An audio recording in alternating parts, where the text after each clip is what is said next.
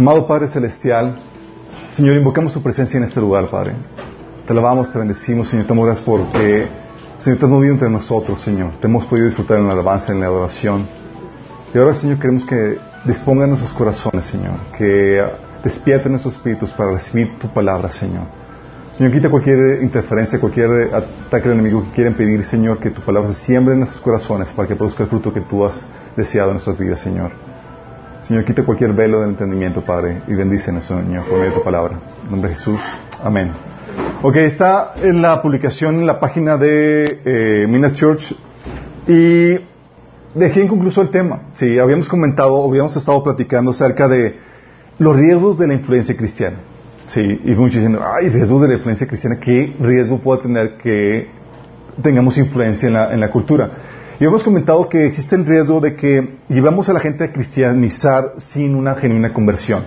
Que enseñemos los principios, los diseños de Dios para diferentes áreas y que empiecen a vivir una vida pseudo-cristiana, pero sin una verdadera conversión. Y habíamos comentado que este es un reto muy particular, especialmente cuando ya tienes hijos cristianos. Que tú fuiste la primera generación de cristiano que hiciste la profesión de fe. Y luego la segunda parte, digo, la segunda generación, la que viene de ti, eh, pues llevan, crecen y van desarrollando el hábito cristiano, van a la iglesia y demás, y asumimos que porque tienen la fachada de cristiana, tienen las prácticas de un cristiano, de que van los domingos a la iglesia, los obligas a que lean la Biblia y toda la cosa, y dices, ah, pues ya son cristianos. Y, no es así. Tenemos que, hemos comentado que tenemos que asegurarnos que todos hagan una decisión por Cristo, todos tienen que nacer de nuevo, porque no hay cristianos de cuna. ¿Se acuerdan? Habíamos comentado eso. Y es algo que, tenemos que estar conscientes y aún dentro de, la cultura en que estamos teniendo ahorita, la, influencia que la iglesia cristiana ha tenido ha se ha extendido a personas católicas y, de otras religiones que se han empezado a asistir a iglesias cristianas. Y por la forma en que se lleva a cabo la predicación y demás, nunca llevan, llegan a conocer a Cristo. Les había platicado la, última vez que estuve con ustedes de un episodio donde, oye, era el sobrino del pastor, llevaba dos años viniendo a su iglesia y nunca se había entregado a Cristo. Cuando habías comentado el plan de salvación, él se ve que estaba asombrado de que ah, no sabía eso. Entonces tengo que aceptar a Jesús como mi Señor. Entonces no soy cristiano por, mis buenas obras y demás. O sea, nunca se había entregado. Por eso habíamos comentado que algo que tenemos que hacer es asegurarnos de que todos tengan una decisión por Cristo. Porque, acuérdense esto, si no la gente, si la gente no se entrega a Cristo, si la gente no nace de nuevo, no puede vivir la, vida que Cristo demanda de nosotros, porque para eso requiere la ayuda del Espíritu Santo dentro de ti. Las demandas que Dios pone para los hijos de Dios son imposibles de, acatar si no está morando el Espíritu de Dios en tu vida y si no empieza un proceso de, renovación de la mente. Sí, imposible. Entonces, si queremos llevar a una genuina conversión, tenemos que llevar a la gente que nazca de nuevo. Eso habíamos comentado la vez pasada, pero eso nos lleva a la problemática que estamos viviendo hoy en día. Es un tema que la Biblia, no me he dado cuenta, pero habla mucho acerca de esto. Sí, de las falsas conversiones, de las personas que se dicen cristianos pero nunca han tenido una, han tenido una genuina conversión. Lo que la Biblia llama falsos hermanos. Oh. Y es es, un tema incómodo, de hecho, le podríamos llamar que es el, elefante mío de la sala del cual nadie quiere hablar. Sí, oye, es que es incómodo, sí es incómodo y chin, me toca hablar de esto. Ah. Pero bueno, vamos a hablar de, de esta temática. La Biblia nos, nos habla y nos advierte a lo largo de todo, especialmente en el Nuevo Testamento, de las falsas conversiones. De personas que se dicen cristianas pero nunca han tenido una, una genuina conversión, nunca realmente han nacido de nuevo. Y es aquí donde entramos en la temática, bueno, de eso habla la Biblia. Habla, de hecho, le voy a citar pasajes que Jesús nos advirtió Pablo, Judas, Pedro, Bernabé, Santiago, Juan, básicamente todos los autores del Nuevo Testamento tuvieron algo que comentar al respecto. Por ejemplo, empezamos con Jesús. ¿Qué nos dijo acerca de la falsa conversión? Fíjate lo que dice. Mateo 13, del 20 al 22, dice, el que recibe la semilla que cayó en terreno pedregoso es el que oye la palabra e inmediatamente la recibe con alegría. Pero como no tiene raíz, dura poco tiempo. Cuando surge el problema, su persecución a causa de la palabra, enseguida se aparta de ella. El que recibió la, semilla que cayó entre espinos, ese que oye la palabra, pero las preocupaciones de esta vida y el engaño de las riquezas la ahogan, de modo que ésta no llega a dar fruto. Está hablando de dos tipos de conversiones. Una que tiene una conversión, en teoría conversión, pero se aparta tan pronto hay sufrimiento, hay persecución, no hay tribulación por causa de la palabra. Está hablando de que, ups, era una falsa conversión. Sí, no realmente no era un, cristiano genuino. El otro está hablando del cristiano que, o la persona que tiene una genuina conversión, pero realmente nunca produce fruto para Dios porque tiene su, amor, su, su hilo son las cosas de este mundo y nunca produce fruto para Dios. Está hablando de una falsa conversión. Nada más imagínate, Jesús está advirtiéndote eso.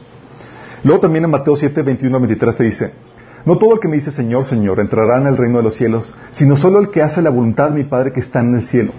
Muchos me dirán en aquel día, Señor, Señor, ¿no profetizamos en tu nombre?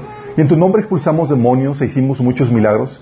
Entonces les diré claramente, jamás los conocí, aléjense de mí, hacedores de maldad. ¡Wow! Pues está hablando de... Tú ves esos pasajes en la torre. está hablando de personas que hacen milagros, liberaciones, que han predicado en su nombre y Jesús le dice, eh, eh, nunca te conocí. ¡Qué fuerte! Está hablando de falsas conversiones. Sí. Y luego está hablando de, que está son falsas conversiones y son personas que, hacen milagros, que, eh, que liberaron, que profetizaron y toda la cosa. Sí, y muchos ni siquiera tienen nada de eso. sí. Juan 8 del 30 al 32, fíjate lo que Jesús dice a los que creyeron en Jesús. Le dice, mientras aún hablaba, muchos creyeron en él. Jesús se dirigió entonces a los judíos que habían creído en él y les dijo, si se mantienen fieles a mis enseñanzas, serán realmente mis discípulos y conocerán la verdad y la verdad los hará libres. Fíjate lo que está diciendo. Está diciendo a los que creyeron en él, a los que en teoría hicieron una profesión de fe, le dicen, eh, eh, si te mantienes realmente fiel en mi palabra, vas a ser realmente mi discípulo. Está hablando de, hey, tú puedes tener una falsa conversión. Sí. Y Jesús pone a prueba esa, esa, decisión que tomaron por él. Mateo 18, del 15 al 17, también nos habla acerca de ese tema cuando dice Jesús, si un creyente peca contra ti, háblale en privado y hazle ver su, falta. Si te escucha y confiesas el pecado, has recuperado a esa persona. ¿Recuperado? Sí, o sea, estabas hablando que un hermano se estaba apartando y la ganaste otra vez para el Señor. Pero si no te hace caso, toma una, eh, uno o dos más, eh, dos más contigo y vuelve a hablarle, para que los dos o tres testigos puedan confirmar todo lo que digas. Si aún así la persona se niega a escuchar, lleva el caso ante la iglesia. Luego, si la persona no acepta la decisión de la iglesia, trata a esa persona como un pagano, como un corrupto cobrador de impuestos. Wow. Está hablando de, personas que, según esto, haciendo una profesión de fe, pero que no tienen la reprensión, ni tuya, ni de, varios hermanos, ni siquiera de la iglesia. Profesan una fe, Señor, pero el Señor dice, ¿sabes qué? Tratar como si fuera un pagano. Así de plan. Hablando de falsas conversiones. Sí. Luego tienes también, por ejemplo, las cartas de Jesús en Apocalipsis eh, capítulo 2 y 3, donde Jesús le dice a la iglesia de, Sardis, le dice, yo sé todo lo que haces y que tienes fama de estar vivo, pero estás muerto. Está diciendo, ¿sabes que tienes el nombre de, ser cristiano, pero estás muerto espiritualmente? Hablando de una, de una falsa conversión, de una falsa, de un falso cristianismo. Apocalipsis 3.20, ¿se acuerdan cuando Jesús le escribe a la iglesia de la Odisea? Que le dice que son ricos y toda la cosa, y que, Jesús le dice que son pobres, ciegos y desnudos. Y Jesús le dice, le pone, o sea, aparte de esa reprensión, pone el último clavo en, su ataúd cuando le dice, aquí estoy la puerta y llamo. Si alguno oye mi voz y escucha y abre la puerta, cenaré con él y él conmigo. Está hablando de, eh, estoy afuera. O sea, ni siquiera estoy dentro de tu vida. Hablando de cristianos. Hablando de gente que profesa la fe. ¿Sí? Entonces Jesús no dice, hey, el hecho de que tú hagas una profesión de fe no significa que realmente seas un verdadero cristiano. No significa que realmente hayas nacido nuevo. No significa que realmente hayas tenido una genuina conversión. Y eso nos advierte eso. También Pablo. Pablo en 2 Corintios 11, 26, por ejemplo, nos dice que él estuvo en peligro de falsos hermanos. ¿Hay, falsos hermanos en la iglesia? así de repente todos viendo así, con, así como que con, con recelo. Así como que ya detecté a uno que otro por aquí. Sí, de hecho estábamos viendo una, un, uh, la semana pasada me había pasado un, video de un, pastor que platicaba de la, del, de cómo satánicos se meten dentro de las iglesias haciéndose pasar por cristianos. Y se meten para poner divisiones, levantar eh, la crítica y la, y queja contra el pastor y dividir la iglesia y deshacerse. ¿Sí? Satánicos. Y, nadie los identificó. Nadie pudo distinguir qué onda. Imagínate eso. ¿Sí? Y pero hay gente que, que, sabe que no son de Dios y se meten a las iglesias y para que, con planes malévolos. Pero muchos, la mayoría de la gente, no sabe simplemente que, ni siquiera ha nacido, que no ha nacido nuevo. La mayoría está ignorante acerca de su verdadera condición. ¿sí? Por eso es algo un tema importante porque Pablo le dice a los cristianos de Corintios, pruébate para ver si estás en la fe. Para ver si tu conversión o tu decisión fue genuina o no. ¿Sí? Yo creo que es algo que debemos ser todos, ser mucho más ahorita que estamos vivos. Una vez que, que marches de esta tierra, va a ser demasiado tarde para saber si, ay, me había probado en la fe. No, ya, lástima. Sí. Entonces Pablo hablaba del peligro de los falsos hermanos. En Galatas 2.4, por ejemplo, dice, el problema es que algunos falsos hermanos se habían infiltrado entre nosotros para coartar la libertad que tenemos en Cristo Jesús a fin de esclavizarnos. Falsos hermanos. Y, fíjate que no está hablando de, de personas aquí satánicas y que venían así con planes malévolos. Eran judíos que creían que su salvación era, la ganarían por medio de las obras de la ley. Creían en Jesús, pero querían ganarse la salvación por sus buenas obras. ¿Sí? Tenían una profesión de fe, pero estaban desviados. Y, Jesús, y Pablo les llama falsos hermanos. ¿Sí?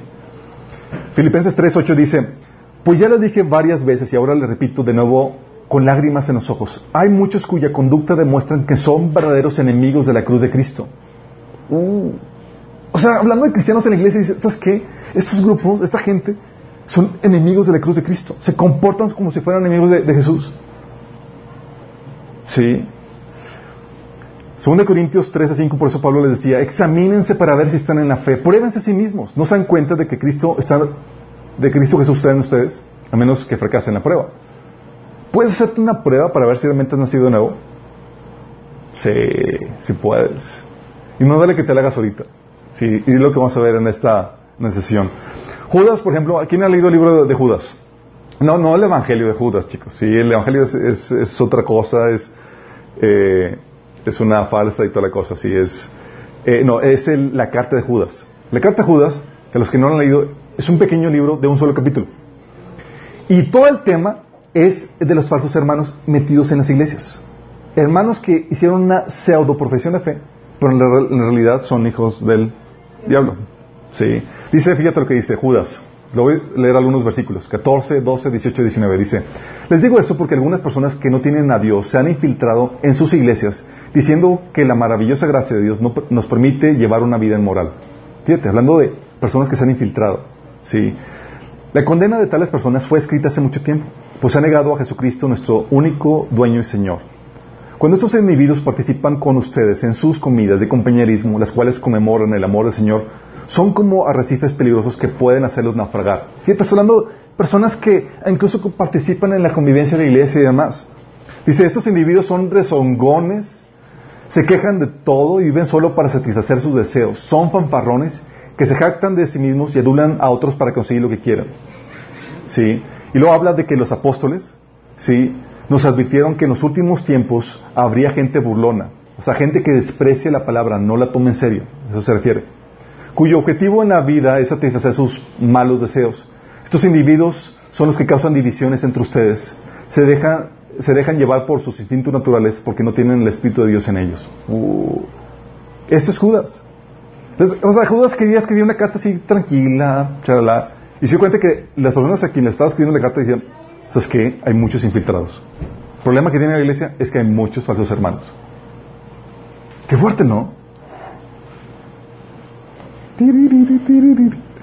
Pedro también nos habla de eso. Segundo de Pedro 2, del 20 al 22 dice, cuando la gente, la gente escapa de la maldad del mundo por medio de conocer a nuestro Señor y Salvador Jesucristo, pero luego se enreda y se vuelve a quedar esclavizada por el pecado, terminan peor que antes. Les hubiera sido mejor nunca haber conocido el camino de la justicia en lugar de conocerlo, luego rechazar el mandato que se les dio de vivir una vida santa. Demuestran que tanto, que, tan cierto es el proverbio que dice, un perro vuelve a su vómito y otro que dice, un cerdo recién lavado vuelve a revolcarse en el lodo. Estoy hablando de personas que hicieron una profesión de fe, pero luego vuelven a su vida inmoral. Sí. Y se dicen cristianos. Pero Pablo dice, es que son perros que vuelven a su vómito. Qué fuerte, ¿no? Hebreos. Se dice que Hebreos, algunos dicen que Hebreos, el autor de Hebreos es eh, eh, Pablo, ¿sí? No se sabe. Eh, y otros, yo entre ellos creo que es Bernabé el que lo escribió, ¿sí? Tiene mucho el estilo de Pablo y, por, concuerda por el hecho de que Pablo y Bernabé predicaban juntos y demás. Pero por, por la temática de los levitas y demás, Bernabé era un levita, o sea, tiene la, el sello de que muy seguramente fue Bernabé el que lo, el que lo había escrito. Entonces supongamos que sea Bernabé. En Hebreos también nos comunica este, eh, el riesgo de los falsos hermanos. Dice, pues es imposible lograr que vuelvan a arrepentirse los que una vez fueron iluminados, aquellos que experimentaron las cosas buenas del cielo y fueron partícipes del Espíritu Santo, que saborearon la bondad de la palabra y el poder del mundo venidero y que luego se alejan de Dios. Es imposible lograr que esas personas vuelvan a arrepentirse al rechazar al Hijo de Dios. Ellos mismos lo clavan otra vez en la cruz y lo exponen a la vergüenza pública. Cuando la tierra se empapa de la lluvia que cae y produce una buena cosecha para el agricultor, recibe la bendición de Dios. En cambio, el campo que produce espinos y cardos se vuelve, no sirve para nada. El agricultor no tarda en maldecirlo y quemarlo. Queridos hermanos, aunque hablamos de este modo, no creemos que esto se aplique a ustedes, así como que es para otra iglesia. Pero estamos hablando del riesgo de que, ¿sabes? que estos hermanos que, que, vuelven al mundo. ¿sí? Santiago también habla, hablaba de esa problemática. Decía, hermanos míos, ¿de qué aprovecha si alguno dice que tiene fe y no tiene obras? ¿Podrá la fe salvarle? ¿Podrá tal fe salvarle? Y luego les dice, ¿tú crees que Dios es uno? Bien haces. También los demonios creen y tiemblan. Imagínate, les está haciendo eso. ¿Más quieres saber, hombre vano, que la fe sin obras es muerta?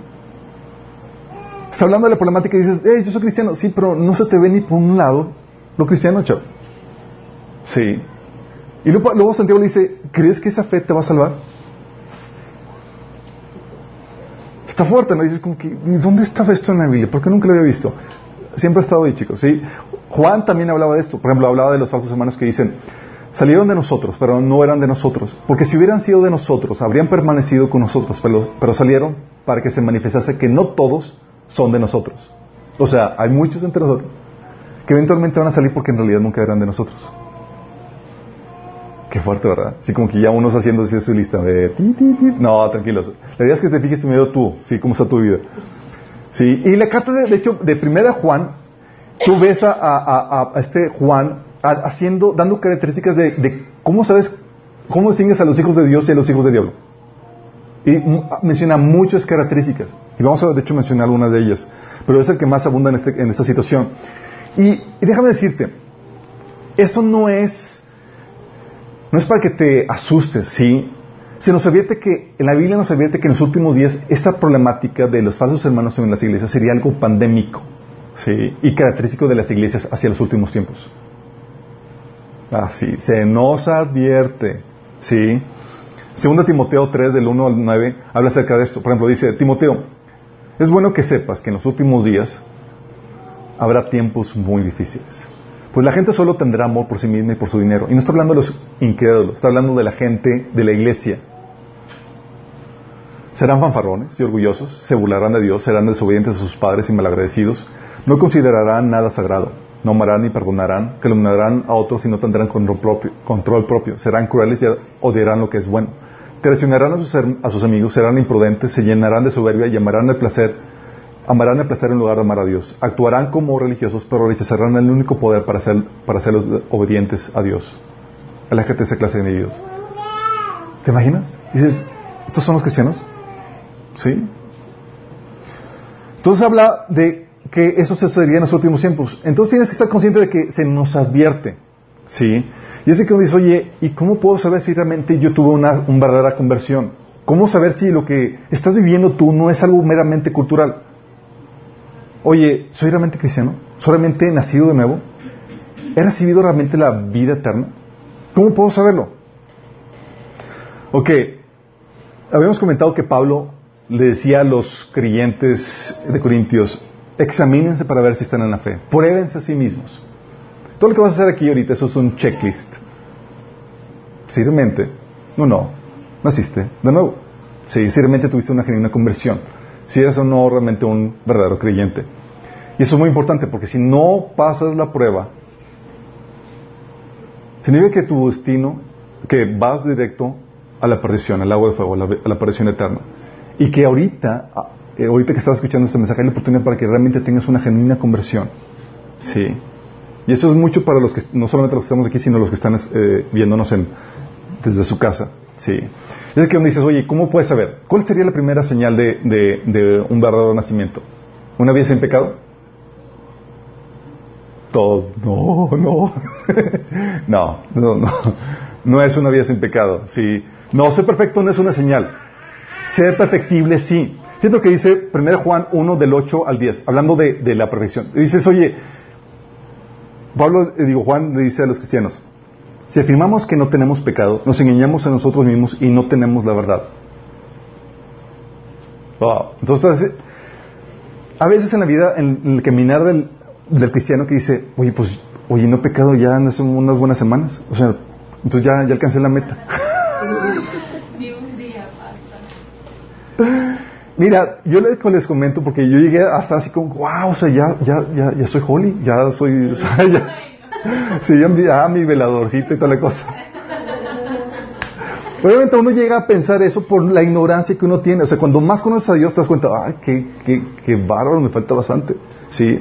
Porque cuando uno, eh, déjame explicarte, cuando llega una persona incrédula, muchos dicen, pero yo soy buena persona. ¿Sí? Uno no, no entra con mucha conciencia de su condición. Pero conforme va avanzando el conocimiento de Dios, Dios va arrojando más luz acerca de tu situación. ¿Sí? Y lo que hace Dios muchas veces es, te da espacios donde te deja tranquilo antes de seguir al siguiente área en tu vida donde tienes que trabajar. ¿Sí? Pero el hecho que, el hecho que no, se, no sepas qué más tengas que cambiar en tu vida no significa que no haya nada que cambiar. Déjame aclararte, tu ignorancia no es santidad o no es perfección. Sí, la Biblia menciona que mientras estemos aquí, vamos a tener que cambiar cosas. Hay cosas que seguramente estás haciendo que no sabes que están mal. Sí, hay actitudes que tienes que no sabes y que te están mal. Hay patrones de pensamiento, hay creencias, hay situaciones en tu vida que, que tienes que corregir todavía. Y eso vas avanzando, ¿sí? Por eso dice aquí Pablo, por eso dice Juan, si afirmamos que no tenemos pecado, nos engañamos a nosotros mismos y no tenemos la verdad. Entonces dice, primero partimos del punto de, o sea, no, el pecado no es la diferencia entre un creyente y un no creyente. Ambos lo tienen, ¿sí? El cristiano, sin embargo, dice el versículo 9, si confesamos nuestro pecado, Dios es fiel y justo y nos lo perdonará y nos limpiará de toda maldad. Si afirmamos que no hemos pecado, lo hacemos pasar por mentiroso y su palabra no habita en nosotros. Filipenses 3:12 habla de Pablo diciendo su condición. Dice Pablo, no es que ya lo haya conseguido todo o que ya sea perfecto. Fíjate, el gran Pablo decía, no es que ya sea perfecto. ¿Sí? Y todos dicen, ay, qué buena onda. ¿Sí? Porque nos da aliento a nosotros. ¿Sí? Entonces Pablo decía, no es que ya era perfecto. Sin embargo, sigo adelante esperando alcanzar aquello por lo cual Cristo Jesús me alcanzó a mí. 1 Corintios 3, del 1 al 3, por ejemplo, habla Pablo cómo se dirigía a los creyentes de Corintios. Fíjate lo que les, cómo les los aborda. Les dice, amados hermanos, cuando estuve con ustedes no pude hablarles como lo haría con, con personas espirituales. Tuve que hablarlos como si pertenecieran a este mundo o como si fueran niños en Cristo. ¿por qué? Dice, porque todavía están bajo el control de su naturaleza pecaminosa. Tienen celos unos de otros y se pelean entre sí. ¿Acaso no demuestran que los controla su naturaleza pecaminosa? ¿No viven como la gente del mundo? y eran salvos. Pero viajan como gente del mundo. ¿Por qué? Porque lo que te hace salvo no, no es tu, condición de pecaminosa o no pecaminosa. Todos tenemos pecado. Es la actitud que tienes de ser pecado. Es la dirección de tu vida. Sí. La dirección de tu vida es que comienzas un proceso de santificación y como comienzas de cero, una persona que recién comienza y una persona no cristiana parecía que están igual. Sí. Y en muchos casos, un cristiano, una persona no cristiana, bien educada y con una buena crianza, parece más cristiano que una persona recién convertida. Sí, y dices, ah, en la torre. Sí, pero eso no tiene que ver. El problema es que esa persona no tiene una dirección a santificación y el, la que se convirtió sí. Sí. Por eso dice Proverbios 4:18. Mas la cena de los justos es como la luz de la aurora, que va en aumento hasta que el día es perfecto. Entonces, el problema, el asunto no es si tengo o no pecado, el asunto es la actitud es el pecado. Sí, la actitud es, oye, Estoy haciendo la batalla, estoy avanzando en mi proceso de santificación. Porque sé que, que como quiera, ahorita si dijeras, en cualquier punto en tu camina cristiano siempre vas a tener pecado. Toda la salvación no es por obras, es por la gracia de Dios, pero ¿qué dirección está tomando tu vida? ¿Estás avanzando en ese proceso de santificación? Sí. Como dice Proverbios 4.8, va aumentando como la luz de la aurora. Entonces, ¿por qué eres salvo? Entonces, no es porque seas, tengas, no tengas pecado y, el no creyente sí tenga pecado. Es, el problema del pecado lo tenemos todos, pero la actitud cambia. Tú sabes que eres, que eres naciste realmente de nuevo. Si creíste en el Evangelio, te arrepentiste genuinamente e invocaste el nombre de Jesús. Marcos 1, del 14 al 15, Jesús, dice que Jesús comenzó predicando el Evangelio del reino de Dios diciendo, el tiempo se ha cumplido, el reino de Dios se ha acercado, arrepentidos y creed en el Evangelio. Arrepentimiento y, y, la fe en el Evangelio. Por eso en Hechos 12, 22, 16 dice, ¿y ahora qué esperas? Le, le predicaban a Pablo. Levántate, bautízate y lávate de tus pecados invocando su nombre. Romanos 10, 13 dice que todo aquel que invoque el nombre del Señor será salvo. Dices, oye, yo ya en oración fui con Dios, le pedí que me perdonara, le entregué mi vida a Cristo y hice mi profesión de fe rindiéndole mi vida a Él. Ah, perfecto. Ese es, un, es el paso inicial. Si no hiciste eso, o sea, ni, no, ni siquiera has comenzado la prueba. Sí, ni siquiera te podemos catalogar como cristiano. Sí. Entonces tienes que haber tenido, hecho la profesión de fe, haber hecho haber creído el Evangelio, el hecho de que Jesús, Dios ese, eh, encarnado, murió por ti en la cruz y que resucitó, que te arrepentiste y invocaste su nombre para ser salvo. Si no has hecho eso, ni siquiera te puedes decir cristiano, aunque vayas a la iglesia, aunque ores, aunque lees la Biblia. ¿Ok? Y dices, oye, pero... No, no, no, no, pero simplemente es por... Tienes que hacer este, este arrepentimiento, esta fe y este invocar para que puedas recibir la salvación. De hecho, Pablo decía, Además, os declaro, hermanos, que el Evangelio que os he predicado, el cual también recibisteis, en el cual también perseveráis. Por lo cual, asimismo, si retenéis la palabra que os he predicado, sois salvos.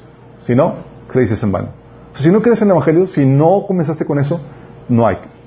Pero hoy dices tú, oye, yo ya hice eso.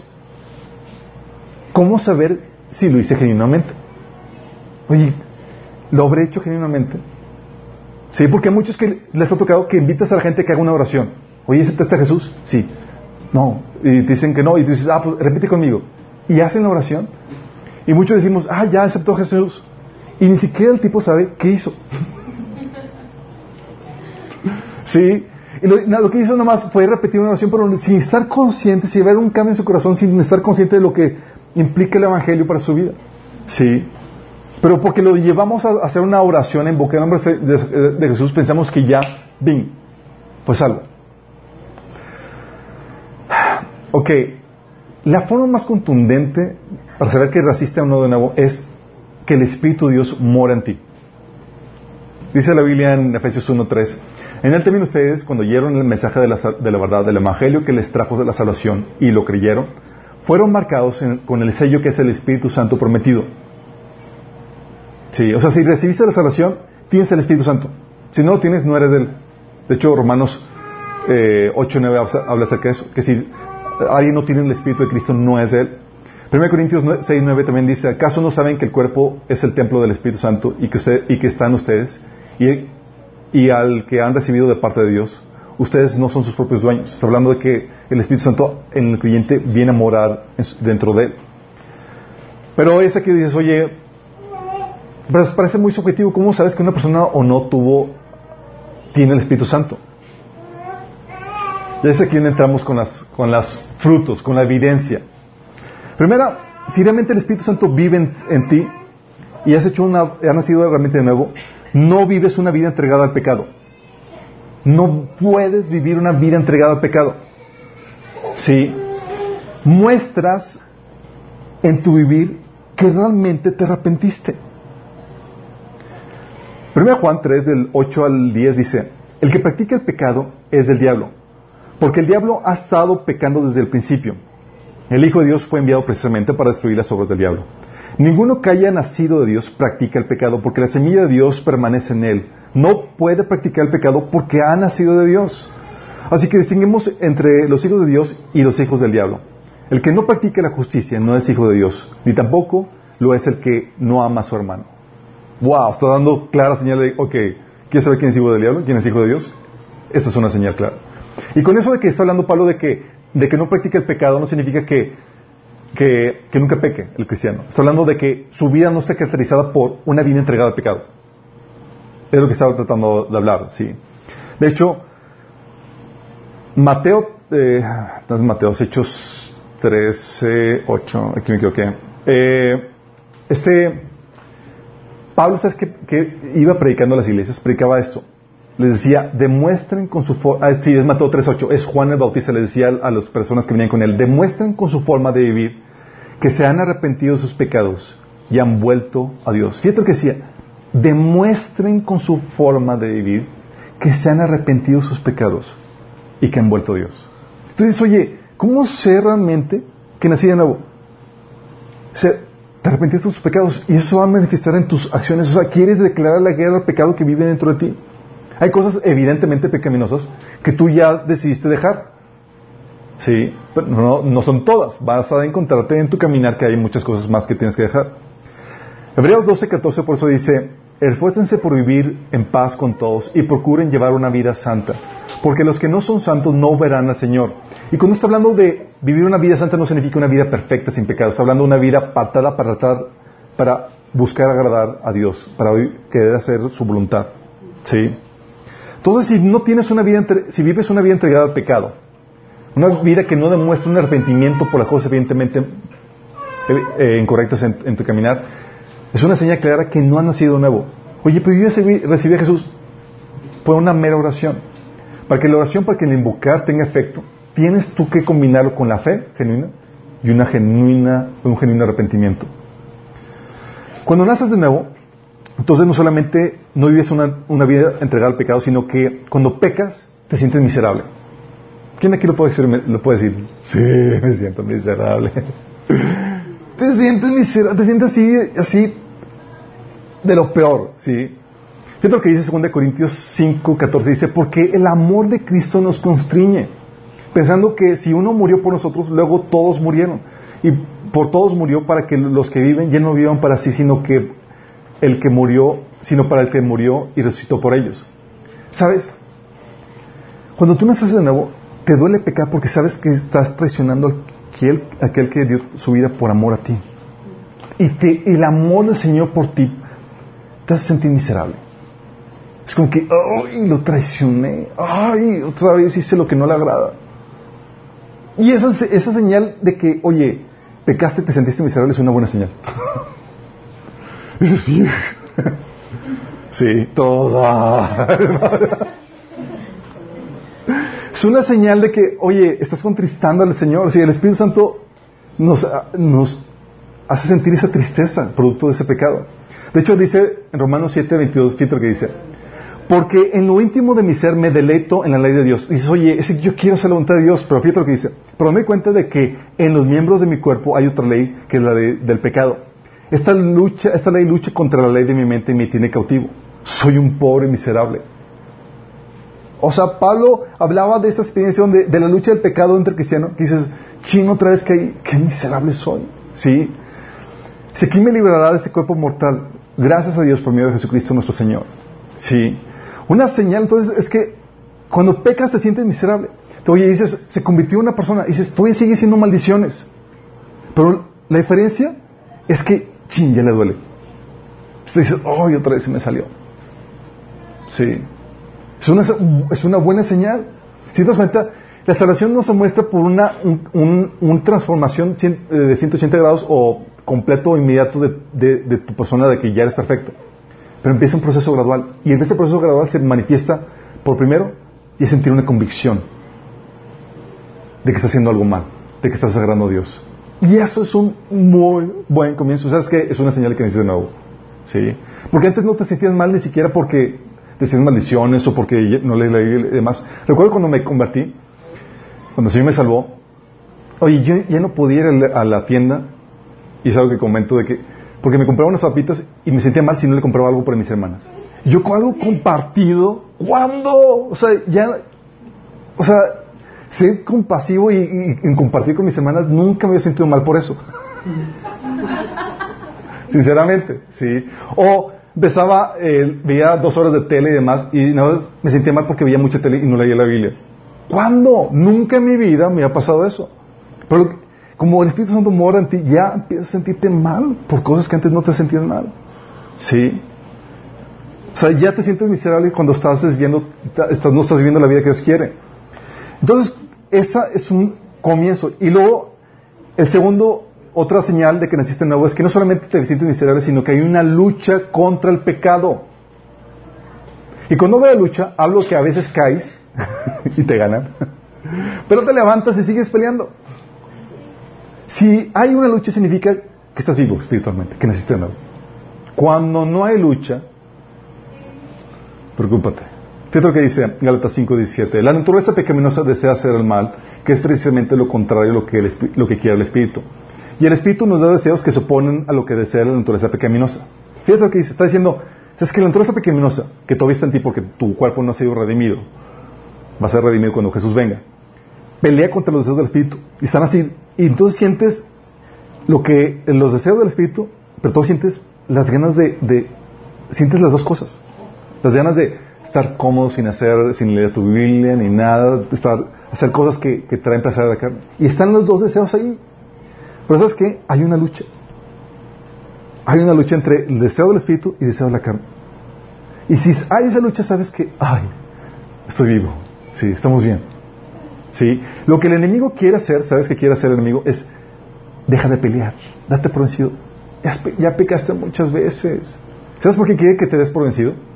Porque quiere llevarte la misma condenación que él recibió de, por parte de Dios. Él no tiene perdón de pecados. Sí, él, por él nadie murió. Tú sí tienes perdón de pecados. Judas, por ejemplo, él pecó, traicionó a Jesús.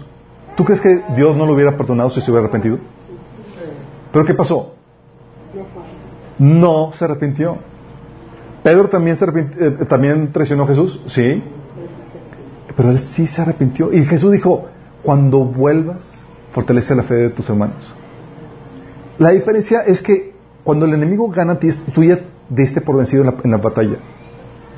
Y lo que desea el enemigo es, ya, o sea, pecaste muchas veces, Dios ya, ya está harto de ti. ¿Sí? Porque Él quiere que tires la toalla, para que tú seas, para que seas condenado así como eres condenado. Porque mientras que tú te levantes y te arrepientas, hay perdón para ti. ¿Sí? El que pierde es el que se deja de levantar, el que deja de pelear. ¿Vamos? Entonces hay una lucha contra el pecado. Romanos 8 de 12 al 13 dice, por tanto, amados hermanos, no están obligados a hacer lo que su naturaleza pecaminosa los necesita hacer. Fíjate, está hablando de cristianos, dice que tiene naturaleza pecaminosa y que esa naturaleza los necesita hacer cosas malas.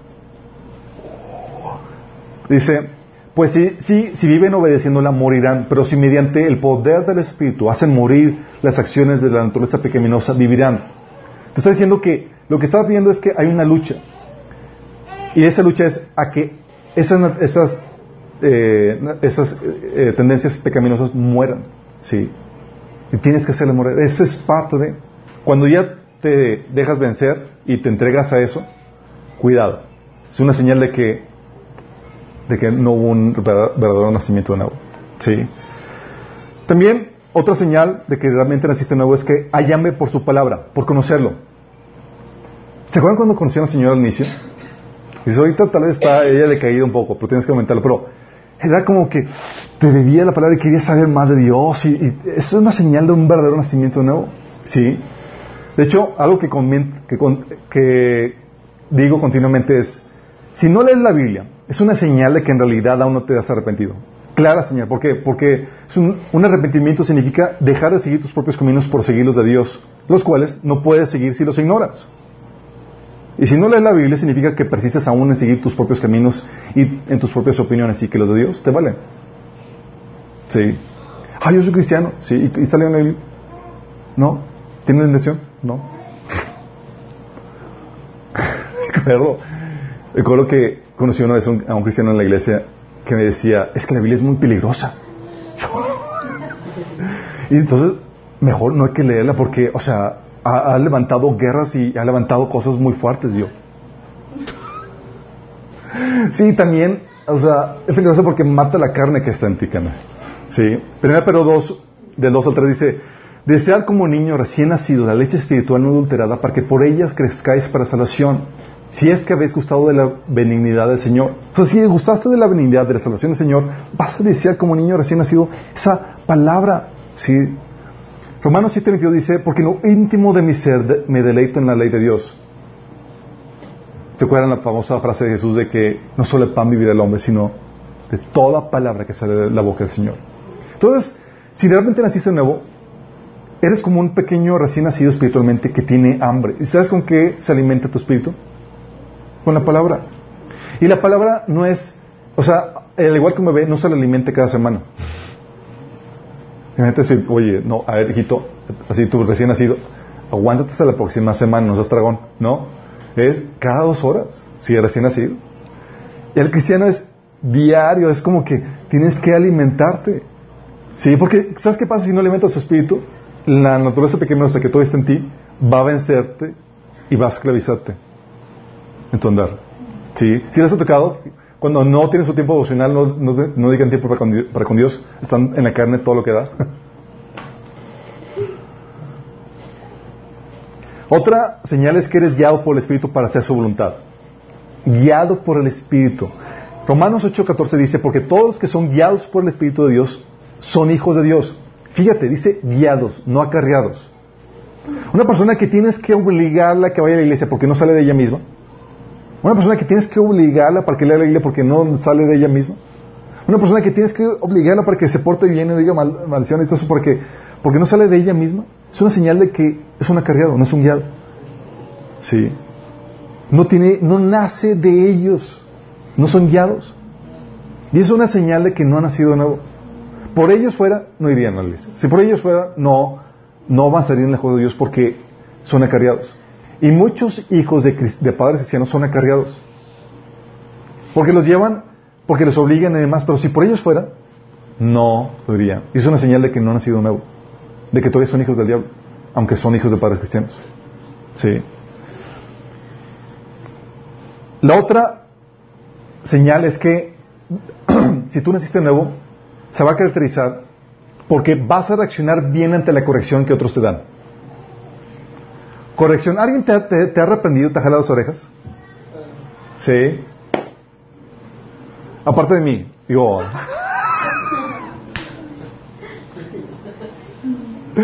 sí, sí les, han, les ha tocado. ¿Cómo reaccionan ante eso? ¿Sabes?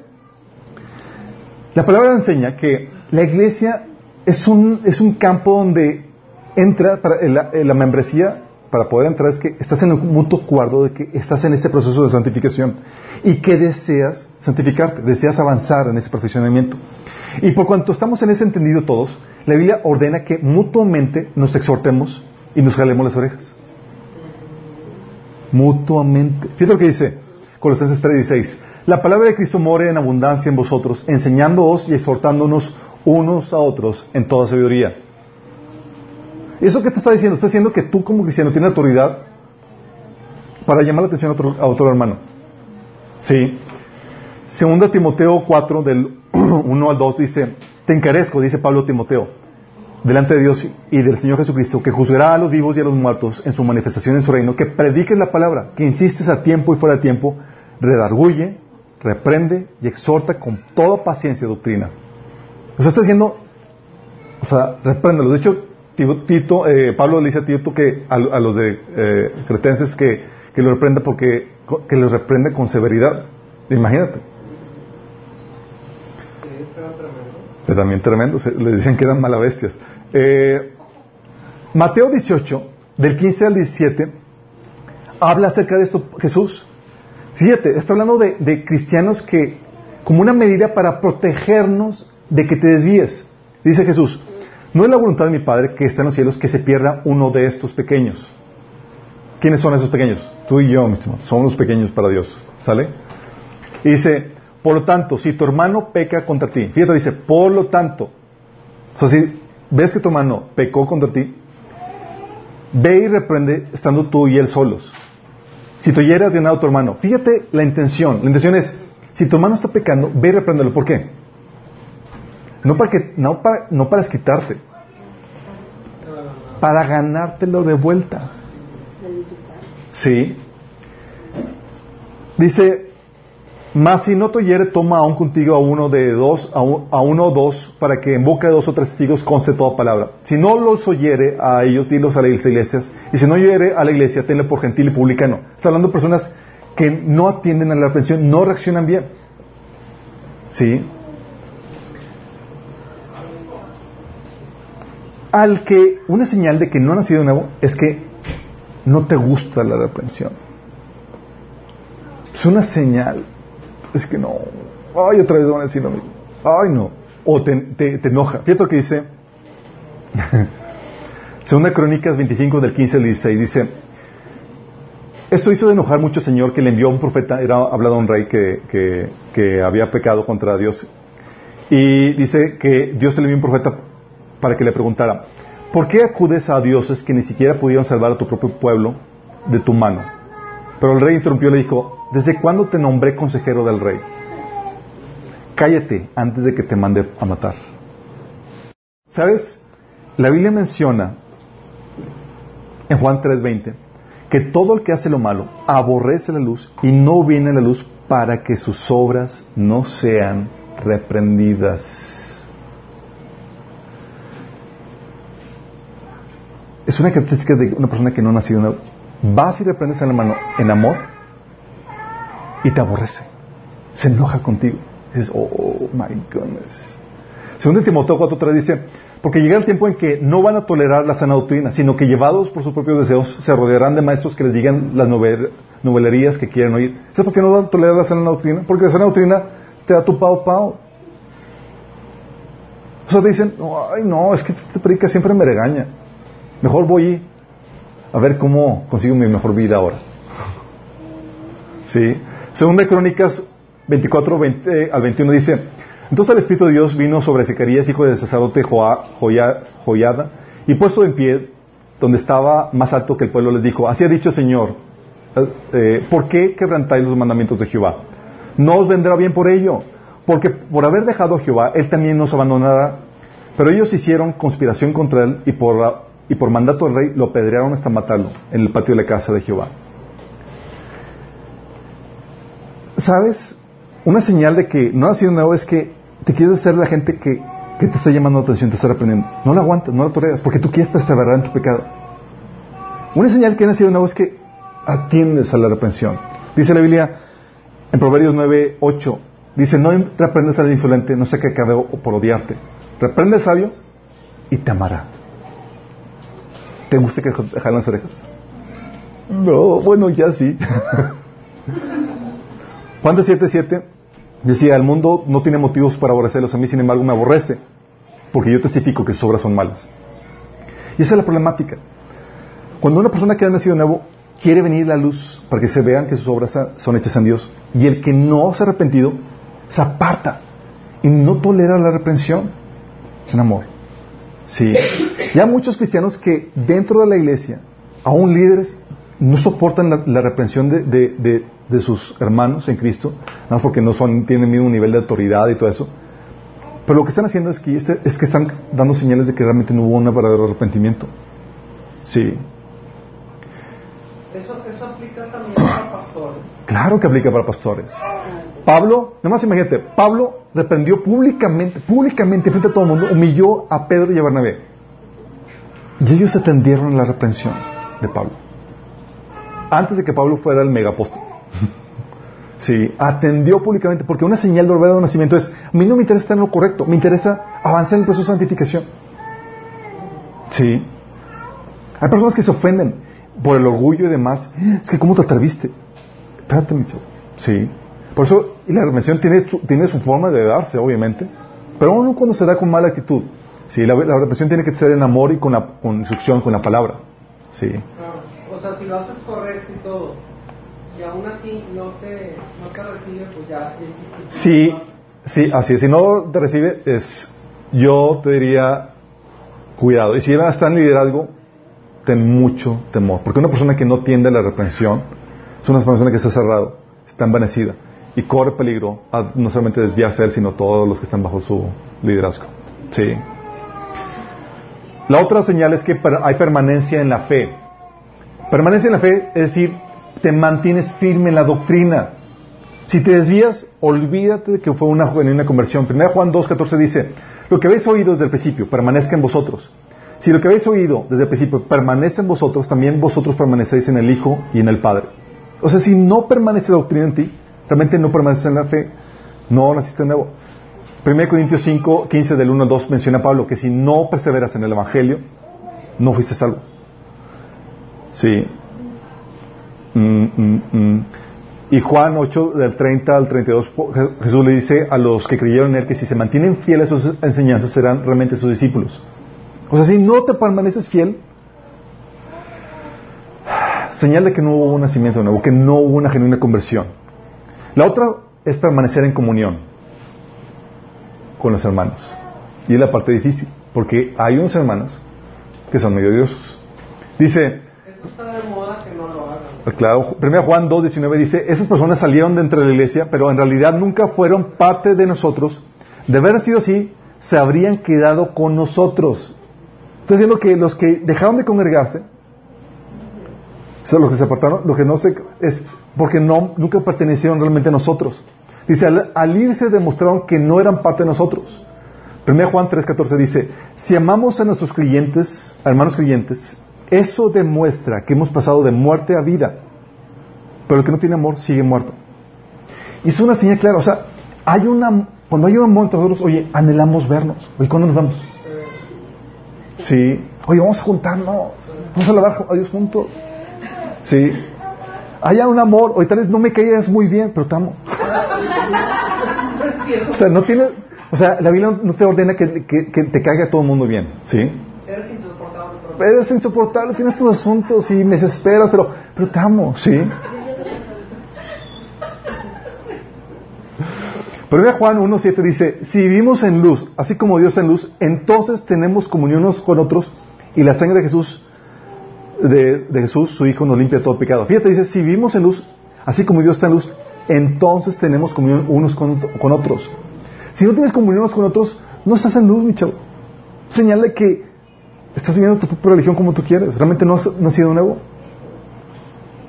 Otra señal es que perdonas a tus hermanos. ¿Sabes que muchos cristianos van a estar en el infierno? Tuvieron, toda la profesión de fe y todas las prácticas de, un cristiano, pero van a estar en el infierno porque no perdonaron. Es algo que me, preocupa mucho porque piensan que Jesús está jugando cuando le da las advertencias. Sí. Fíjate que dice, o sea, Jesús dice que una característica de cristiano es que perdona. Dice Mateo 6:12, perdónanos cuando le enseña Padre nuestro. Perdónanos nuestros pecados, así como hemos perdonado a los que pecan contra nosotros. Está hablando de que una señal de un cristiano normal es que perdona. Sí. Mateo 18, del 32 al 35 dice, entonces el rey llamó al que, había al que le había perdonado y dijo, siervo malvado. ¿A quién llamó? Al que le había perdonado. Pero ese siervo, ¿se acuerdan que no había perdonado a su colega? Y le dice, siervo malvado. ¿Por qué siervo malvado? Dice, Señor, hice mi profesión de fe, creí toda la cosa, pero nada más no perdoné a mi hermano y quise que me pagara lo que me debía. Sí.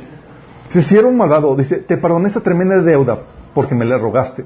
¿No de- deberías haber tenido compasión de tu compañero, así como yo tuve compasión de ti? Entonces el rey enojado envió a un hombre a la prisión para que lo torturaran hasta que pagara toda la deuda. ¿Sabes qué significa eso? Y lo vuelvo a repetir, y lo repito, repetiré las veces que sean necesarias. Tu deuda contra Dios, chicos, es una deuda impagable. Dices, pero yo no he violado a nadie, yo no le he pegado a nadie. O sea, hay personas que tú dices, son realmente malas. Y te comparas y te resientes porque, oye, yo nunca he hecho lo que me hicieron a- contra mí, tengo derecho a estar enojado y no perdonarlos. O lo que han hecho contra mi familia. Pero déjame decirte que la deuda no se mide por la gravedad del pecado que tú haces o que te han hecho, que tan fuerte sea, sino por contra quién se han hecho. ¿Sí?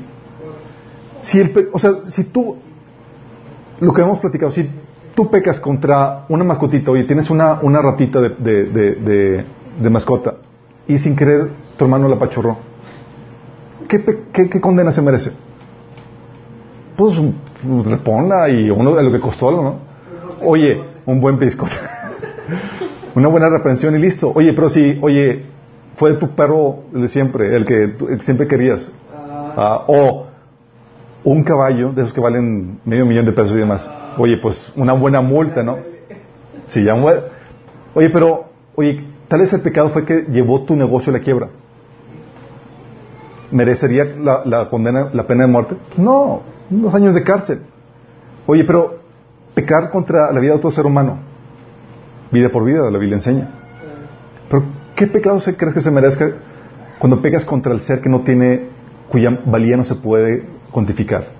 Es más valioso que todo el ser humano, toda la humanidad, a lo largo de toda la historia. Más valioso que, todo el ser, que toda la tierra con todos los animales y toda la belleza que hay en ella. Más valioso que todo, que todo el universo. Más valioso que todo el cielo conjunto con todos sus ángeles. No se puede cuantificar,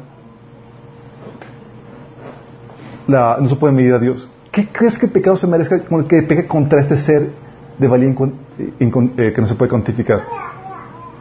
La Biblia enseña que tu pecado contra Dios, contra este ser, te quiere una eternidad en el infierno para pagarse. Tu deuda es impagable por esfuerzos humanos. Sí. Entonces cuando dices, oye, ay, bueno, pequé contra, no estás pecando contra un ser humano, no estás hablando contra, estás pecando contra el creador del universo. Dices, oh my God, estoy en problemas. Sí. Entonces cuando te das cuenta de que tu gravedad sobrepasa, aunque sean pecados chiquitos, dices, ah, pero no, pecaste contra Dios creador del universo. Oye, pero yo no violé a nadie, nada más hice unas cuantas mentiritas. Lo que sea, pecaste contra el creador del universo. Y Dios se va a vindicar su nombre. Sí. Tú no lo tomas a ligera y sabes que tu dedo es impecable. Tú cuando te das cuenta dices, mira, con gusto perdono a quien quiera que me haya hecho algo. sí, con gusto. Así como que me, hasta, este punto, o que hay alguien que peque contra mí, por favor, para... en serio, dices, oh, la torre. Y luego más cuando vas conociendo a Dios y te das cuenta de lo miserable que eres. Sí, porque te das cuenta cuando más te acercas y conoces a Dios dices, ¿cuál? ¿Cuán, imperfecto y pecador soy? De hecho, Pablo decía hacia el final de su ministerio, dice que de todos los pecadores yo soy el más grande. Pablo decía, ay, Pablo, te la bañas. Sí, porque cuanto más conoces a Dios y a la luz de su, de su conocimiento y te comparas y dices, estoy frito. Pero, también es, bueno, a ver, corrígeme, estás también pecando porque estás eh, quebrantando el propósito por el cual Dios te, Dios te hizo, porque fuiste creado para la gloria de Él. Pecas contra Dios porque simplemente desobedeces sus mandamientos, sea sea mandamientos generales o propósito individual que Dios tiene para tu vida. Sí. Por eso dice 1 Juan 3, desde el 14 al 15, nosotros sabemos que hemos pasado de muerte a vida en que amamos a los hermanos. El que no ama al hermano permanece en muerte. Todo el que aborrece a su hermano es homicida. Y saben que ningún homicida tiene vida eterna permanente en él. ¿Sí das cuenta? Está diciendo, ¿sabes qué? Una señal clara de que no nacido nuevo es cuando no perdonas. Oye, es que, es que me hizo muchas cosas. ¿Qué quieres? ¿Sí? ¿Tu amargura en el infierno? Pero muchos cristianos así se aferran. Y ¿qué, ¿qué parte de que si tú no perdonas, Dios no te perdona? No entiendes. O sea, es un negocio, o sea, te conviene tu ofendita, tu ofenda así chiquita, Dios te la cambia por tu ofensota contra él. Dice, ¿qué onda? ¿Cambias, hijo? Sí, y muchos no. Pues te comento, muchos cristianos todavía se atreven como que no, no lo quiero perdonar. No, es que me hizo... Es una señal de que realmente ni siquiera nacido nuevo. Porque si estás consciente de lo que Dios hizo por ti, de que te perdonó, perdonas. Sí. Y hay muchos que dicen, oye, pero hay muchas cosas que no te das cuenta que no es perdonado, sí, las cosas que no te das van a ir saliendo en tu caminar. Pero estoy hablando de cuando conscientemente no quieres perdonar y quieres así contra alguien. Es una señal de que no has nacido nuevo. Sí, aunque hayas predicado, aunque te fluyan los dones, aunque nada, sí. Qué fuerte, ¿no? Dice, también cuando vives una vida incondicional, cuando vives una vida incondicionalmente rendida, sabes que también has nacido nuevo. Mateo 13, del 20 al 22 dice, el que recibió la semilla cayó en terreno pedregoso, es el que oye la palabra e inmediatamente la recibe con alegría, pero cuando no tiene raíz dura poco tiempo. Cuando surgen problemas o persecución a causa de la palabra, enseguida se aparta de ella. ¿Qué está hablando de cuando tu rendición a Dios es condicional? Es que no has nacido nuevo. ¿Y cómo sabes que es condicional? ¿Sabes qué es condicional cuando las cosas no suceden como tú quieres? O cuando salgo en tu vida, que dices, ¿sabes qué? Ay, no, ya no quiero seguir. Dices, ay, es que pues es que me está, hay problemáticas o, ya no aguanto mi marido y mejor yo me voy un mundo o, o me decía una persona, es que, es que Alberto, quiero una, quiero una vida tranquila, sin problemáticas ni nada. O sea, Dios no me puede dar una vida tranquila. No. O sea, no, o sea, que, que, entiendas. El, el, el parte del business entre tú y Dios es rendición total, incondicional. Y hay muchos que se, se resienten con Dios porque no les da algo que esperaban de Él. Es que Señor no me diste visto, es que no sucedió aquello. ¿Y, qué parte de, de, morir a ti mismo no entendiste, muchacho? ¿Qué parte no entendiste? Tú te das cuenta que una rendición incondicional es cuando soportas las pruebas. ¿Sí? Cuando las cosas no son como tú quieres. Y estás ahí. Porque sabes que, que te rendiste completamente. Cuando tú respingas y te quieres abortar la fe, porque algo no sucede como tú quieres, o Dios te da algo que no esperabas, es señal de que realmente nunca te arrepentiste. ¿Sí? Es lo que dice Mateo 16 del 24 al 26. Luego dijo, luego dijo Jesús a sus discípulos, si alguien quiere ser mi discípulo, tiene que negarse a sí mismo, tomar su cruz y seguirme. Sí, creo que, que entiendas esto, ¿sí? Porque cualquiera que, salva, que quiera salvar su vida la perderá, pero el que pierda su vida por, mi causa la encontrará. Porque ¿de qué sirve ganar al mundo entero si se pierde la vida? O ¿qué se puede dar a cambio de la vida, de, la, de tu alma? Dice la Biblia. Estás hablando de que, oye, hay muchos que abortan la fe porque quieren en, búsqueda de la vida que, ellos desean, el estilo de vida, toda la cosa.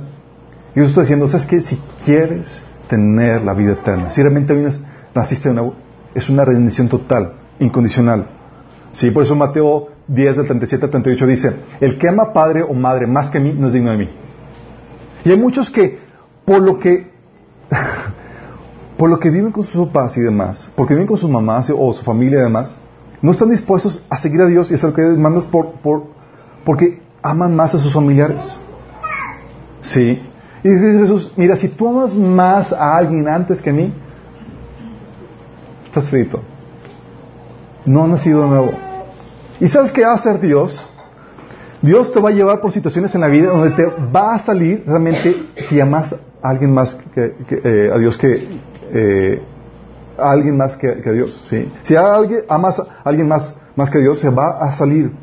Y Dios lo va a hacer para que salga velocidamente si tu decisión fue genuina o no. Dice, ¿te acuerdas de, este el joven rico? Sí, se acuerdan del joven rico. Muy simpático él, ¿no? Era muy buen cristiano. Oye, era mejor que muchos cristianos de aquí. Oye, le preguntaba a Jesús, le dice, ¿qué tengo que hacer para ser salvo? Y dice, pues, conoce los mandamientos. Dice, los he guardado todos. Pocos podemos decir eso. Entonces, oye, una persona muy moral y todas las cosas, ejemplar. Pero Dios ya sabes cómo es Dios. Dios no le gusta la competencia. dice, ah, ah, ahí veo un ídolo. ¿Y quién quiere ese lugar? Ah, ah. Dijo, le dijo Jesús, si quieres ser mi discípulo, tienes que... Uh, no, perdón. Dice Mateo, uh, Lucas 18, 20, 22. Te falta una cosa. Vende todo lo que tienes y repártelo entre los pobres. Y tendrás el tesoro en el cielo. Luego ven y sígueme. Cuando el hombre oyó esto, se entristeció mucho, pues era muy rico. Estoy diciendo que su ídolo en su vida era las riquezas. Y Dios no compite, chicos. Sí. La condición es, Dios debe ser el Señor en tu vida. Y Dios te va a poner situaciones donde vas a tener que tomar decisión sigo al Señor o me quedo con esto que yo amo y deseo. Ese estilo de vida, esto es mi vida, esto o aquello. Y lo hace Dios para que se manifieste que hay en tu corazón. Sí, es parte de. Entonces aquí este joven dijo, ay, no, pues siempre no. Y Jesús me dijo, bueno, ok, te, te rebajo tantito, vamos a negociar a ver qué onda. Sí, a ver, ¿cuánto va a ser tu ofrenda? No, no dijo nada de eso. Sí. Lo que le dijo fue, o sea, simplemente lo dejó ir, nada, lo con sus discípulos dijo, qué difícil es que gente siga entre el reino. Sí. No negoció nada. Porque Dios no está compitiendo con nadie. mira chicos, eh, cuando estás hablando de que tu vida, de la salvación de tu alma está en juego, tú no estás en condiciones de, negociar nada.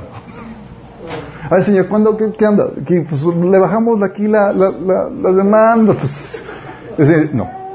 Sí, es bendición total. Sí. También te das cuenta cuando, cuando vives para las cosas de este mundo. Ay. Primero Juan 2, 15 al 17 dice, no amen al mundo ni nada de lo que hay en él. Si alguien ama al mundo, no tiene el amor del Padre. Porque nada de lo que hay en el mundo, los malos deseos del cuerpo, la codicia de los ojos, la arrogancia de la vida proviene del Padre, sino del mundo. El mundo acaba con sus malos deseos, pero el que hace la voluntad de Dios permanece para siempre. Hay gente que, y esa es la semilla que cayó entre espinos, que dejan a Dios o tienen su fe en Dios, pero su motivación son los deseos de este mundo. Y viven para las cosas de este mundo. Sí, es su prioridad. El Señor dice, sí, si amas este mundo, el amor del Padre no está en ti. De hecho, Efesios 5.5 dice, pueden estar seguros que ningún, ninguna persona inmoral, impura o ávara heredará el reino de Cristo y de, Dios. Pues el avaro es un idólatra que adora las cosas de este mundo. Sí. Santiago 4 del 3 al 5 dice, pedís y no recibís porque pedís mal para gastar en vuestros deleites. O almas adúlteras. ¿No saben que la amistad del mundo es enemistad contra Dios? Cualquiera pues que quiera ser amigo del mundo se constituye enemigo de Dios. ¿O pensáis que la Escritura dice, mano el Espíritu, que Él ha hecho morar a nosotros, nos alena, anhela celosamente? Y hay personas que quieren a Dios para conseguir los placeres de este mundo. entonces, si, recibo a Jesús, entonces me va a dar mi carro nuevo, me va a dar mi nueva casa, me va... Y no me podemos asegurar. De hecho, seguramente, digo, tienes que estar dispuesto a morir de todo eso. Sí. Entonces, hay gente que no está dispuesta a eso. Y de hecho, era la iglesia de la Odisea. Que Jesús decía, eh chicos, estoy todavía que fuera tocando. ¿Alguien puede abrirme? Quiero entrar a tu vida. Quiero gobernar. Sí. El Espíritu, a final de cuentas, al ver tu testimonio de cómo está tu vida viviendo, si estás viviendo realmente una vida genuina arrepentimiento o no, buscando al Señor sobre todas las cosas, sabes que, aunque haya fallas en tu vida, aunque haya peleas, sabes que tú naciste de nuevo. Y el Espíritu testifica a tu Espíritu que eres hijo de Dios. Romanos 8, 16 es lo que dice. El Espíritu mismo da testimonio en nuestro Espíritu de que somos hijos de Dios. Sí. Y ahora déjame decirte también algo. Hay falsas enseñanzas de un nacimiento nuevo que te pueden engañar a ti mismo. Oye, pero yo predico el Evangelio. No es una señal. Oye, pero yo hablo lenguas. Tampoco es una señal. Oye, echo fuera demonios. No es ni una señal. Sí. Hago milagros en nombre de Jesús. No es señal de que hayas nacido nuevo.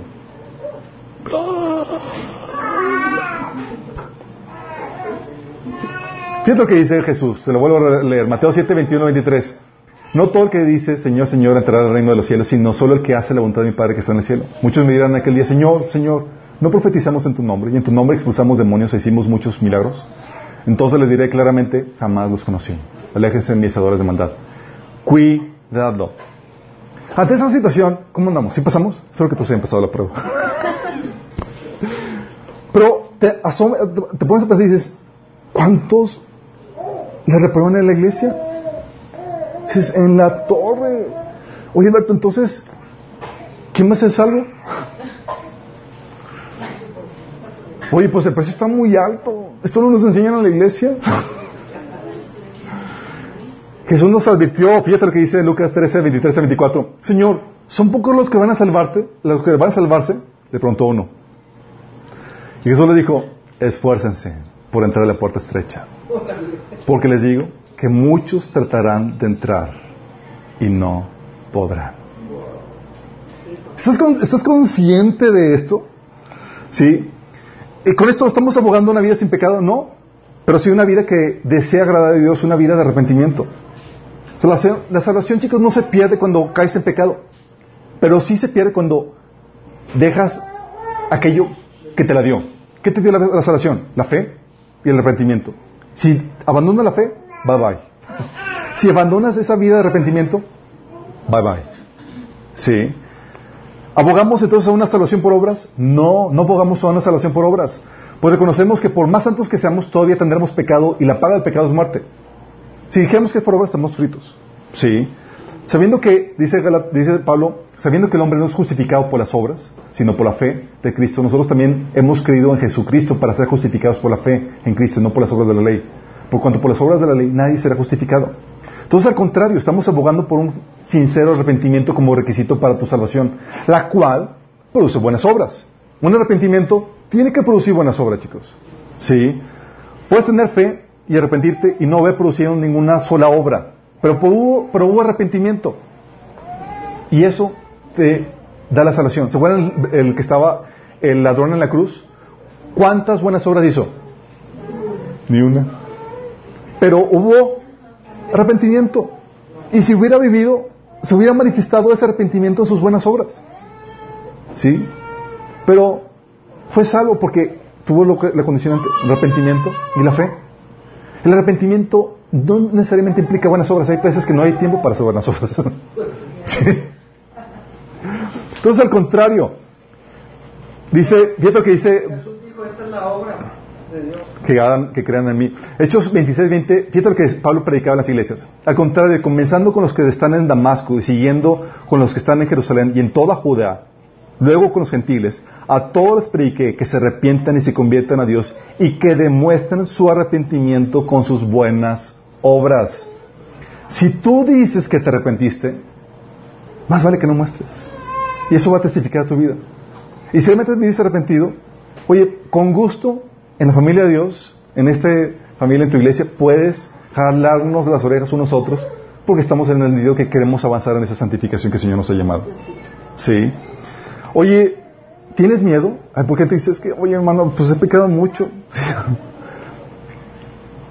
si estás caminando en su obediencia, resistiendo la voluntad de Dios, persistiendo en tu pecado, sí, ten miedo y ten mucho miedo. ¿Sí? Pablo les advertía a los cristianos y se los advertía a cristianos. Decía, ¿no se dan cuenta de que los que hacen los malos no agradarán al reino de Dios? No se engañen a sí mismos. Oye, ¿todavía quieres persistir en tu pecado? Pablo decía, por más profesión de fe que hayas hecho, no te engañes a ti mismo. De hecho, lo repite, lo dice en 1 Corintios 6, 9 y también en Gálatas 5, 21. Dice, les advierto, Pablo advirtiendo a cristianos, como dice, antes lo dice, que los que practican tales cosas no heredarán el reino de Dios. ¿A quién, les advierte? A cristianos. O sea, tienes miedo dices, oye, es que tengo miedo porque Dios me, que Dios me va a condenar. Y dice, ¿cómo estás viendo? ¿Estás viendo un arrepentimiento? No, no es si caíste en un pecado, es, ¿estás entregado a una vida de pecado? ¿Estás sufriendo fragantemente a, Dios? ¿No quieres arrepentirte de lado que el Señor te está llamando la atención? Sí, teme. Y ten mucho temor. Sí. Porque es una señal de que realmente no hubo un arrepentimiento. Sí.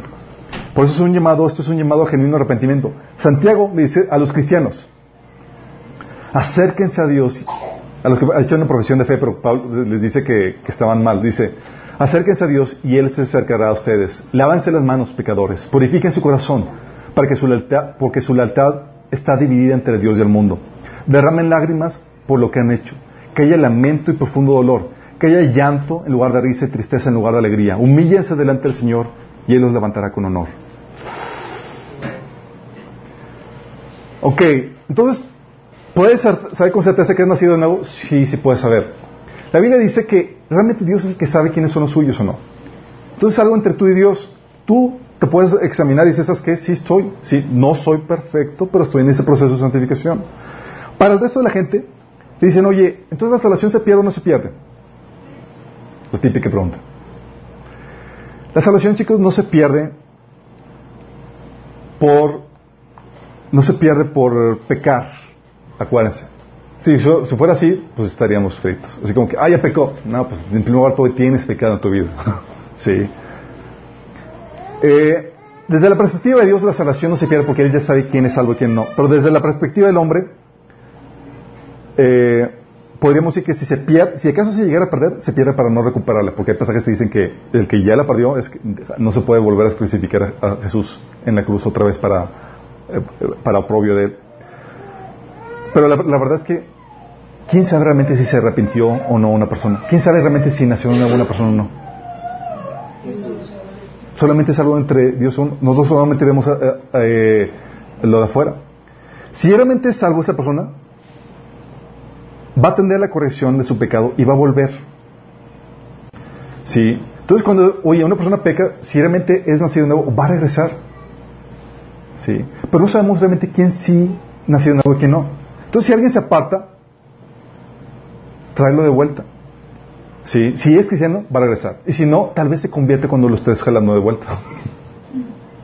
¿Sí? Es por eso que dice Santiago 5, 19 al 20 que, uh, mis amados hermanos, si alguno de ustedes se aparta de la verdad y otro lo hace volver, puede estar seguro que de, que de que quien haga volver al pecador a su mal camino, camino salvará a esa persona de la muerte y traerá como resultado el perdón de muchos pecados. Oye, te estás desviando. ¿Te jalaron? A lo mejor ese fue, hasta ese momento fue cuando realmente te volviste al Señor. ¿Sí? Por eso la Biblia nos enseña, chicos, que la iglesia es para vigilarnos mutuamente. Que nadie se aparte. No de, no de, no que sea perfecto sin pecado, sino que nadie se aparte de un estilo de vida que da licencia al pecado. Sino que nos estamos vigilando unos a otros. ¿Sabes cómo lo pone Pablo? Digo, el, autor de Hebreos. Hebreos 12, 15 a 17 dice, cuídense unos a otros. ¿Estás cuidando a tu hermano? Cuídense unos otros para que ninguno de ustedes deje de recibir la gracia de Dios, es decir, la salvación. Tengan cuidado de que no brote ninguna raíz venenosa de amargura la cual trastorne a ustedes y envenena a muchos. O sea, hey, bueno, no es perdonado, perdona, cuidado, no tengas cuidado, no tengas, no, no tomes el asunto con seriedad. Dice, asegúrense que no, ninguno sea inmoral o profano como Esaú, que cambió sus derechos de primer varón por un simple plato de comida. ¿Sabes a qué se refiere esto? Hay personas que cambian la salvación, la gloria eterna, por un placer eterno por batijas de este mundo. Y Pablo está diciendo, asegúrense que no haya entre nosotros ninguno como Saúl, que está dispuesto a vender su salvación a, por al placer de este mundo por, por eh, subastar, subastar, la salvación por eso. Dice, ustedes saben que después cuando quiso recibir eh, la bendición de su padre fue, fue rechazado y era demasiado tarde para arrepentirse. Mateo 18 del 14 al 15 dice, no es la voluntad del Padre que está en los cielos que se pierda uno de estos pequeños. Por tanto, si tu hermano peque contra ti, ve y repréndele. ¿Qué está diciendo? No porque haya perdido la salvación por su pecado, sino porque puede ser que haya dejado su vida de arrepentimiento, que debemos dejarnos las orejas unos a otros. Velémonos, que nadie sea parte del camino del Señor, que estemos procurando mutuamente y en conjunto la, santidad. Sí, porque una señal clara de que no una persona nacida nuevo es que vive una vida entregada al pecado, de que no quiere perdonar o que no pasa esta prueba. ¿Sí? Entonces, ¿cómo estás tú? Dices, oye, veo que no pase la prueba. La solución no es que tome la decisión de ser un buen cristiano. Oh. No, la decisión es que te rindas e invoques el nombre de Jesús. Porque por tus propias fuerzas no vas a poder. Tienes que realmente nacer de nuevo. Te dice, Señor, perdóname. De hecho, te quiero llevar a, una oración. Si acaso no has nacido de nuevo, si reprobaste este examen y dices, ¿sabes qué? Tengo que hacerlo genuinamente, tengo que nacer de nuevo. Si acuérdate que no es un, no es un llamado que te esfuerces en tus, buenas, en, tus, en tus propias fuerzas. Es un llamado porque le pidas al Señor que te dé el Espíritu Santo y que te dé el nacimiento de nuevo. Es un, es un milagro que sucede dentro de ti, que es un cambio interno. Sí. Dices, oye, pero yo he predicado el Evangelio, he hecho milagros y toda la cosa. No te fíes por eso. Si reprobaste esto, es, tienes que nacer de nuevo. Tienes que pedirle al Señor que te perdone y entregarle la vida genuinamente a Dios.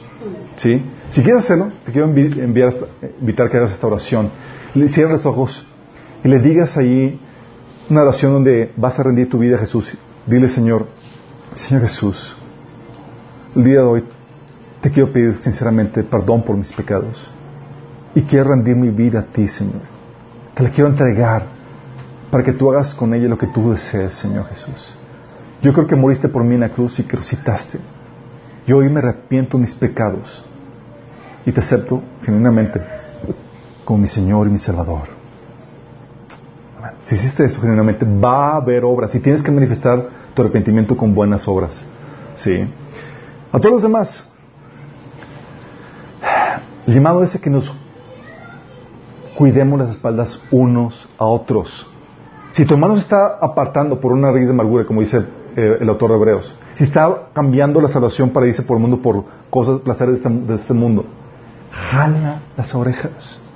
¿Sí? Si realmente es genuinamente cristiano, va a, va a regresar. ¿Sí? O tal vez nunca fue nacido nuevo, pero por tu reprensión, a lo mejor se convierte genuinamente en esa reprensión. ¿Sí? Ve, velémonos unos otros. Y si no te gusta la reprensión, tienes que realmente nacer de nuevo. Sí, es parte de. En la familia de Dios es lo que se vive. Sí, el jalón de orejas es normal. No me gusta, sorry. Sí, tienes que. Tú vamos a orar para que el Señor nos guíe, nos velemos unos a otros y nos cuidemos unos a otros. Que nadie se aparte, que nadie sea como Esaú y que nadie se aparte por una raíz de amargura o por cualquier otra cuestión. ¿Sale? Padre Celestial, ayúdanos como iglesia, como tu cuerpo, Señor, a velar unos por otros, Señor. Que podamos ir por los que se han descarriado, Señor. Los que han estado, eh, los que están, están, entregando una vida de pecado, Señor, apartados de ti, Señor. Aquellos que todavía se dicen cristianos, que profesan una fe, Señor, pero en su caminar, en su andar, Señor, son enemigos de la cruz, Padre. Señor, ayúdanos, Padre, y perdónanos si acaso no hemos sido esos hermanos que que aman, Señor, a, su prójimo para llamarle la atención, Señor. Perdónanos, Señor, por a veces amar más nuestra comodidad, Señor, nuestra pena, Señor, que antes ir y ir con nuestro hermano, Señor. Ayúdanos, Señor, a mostrar este genuino amor. Te lo pedimos, Señor, en Jesús.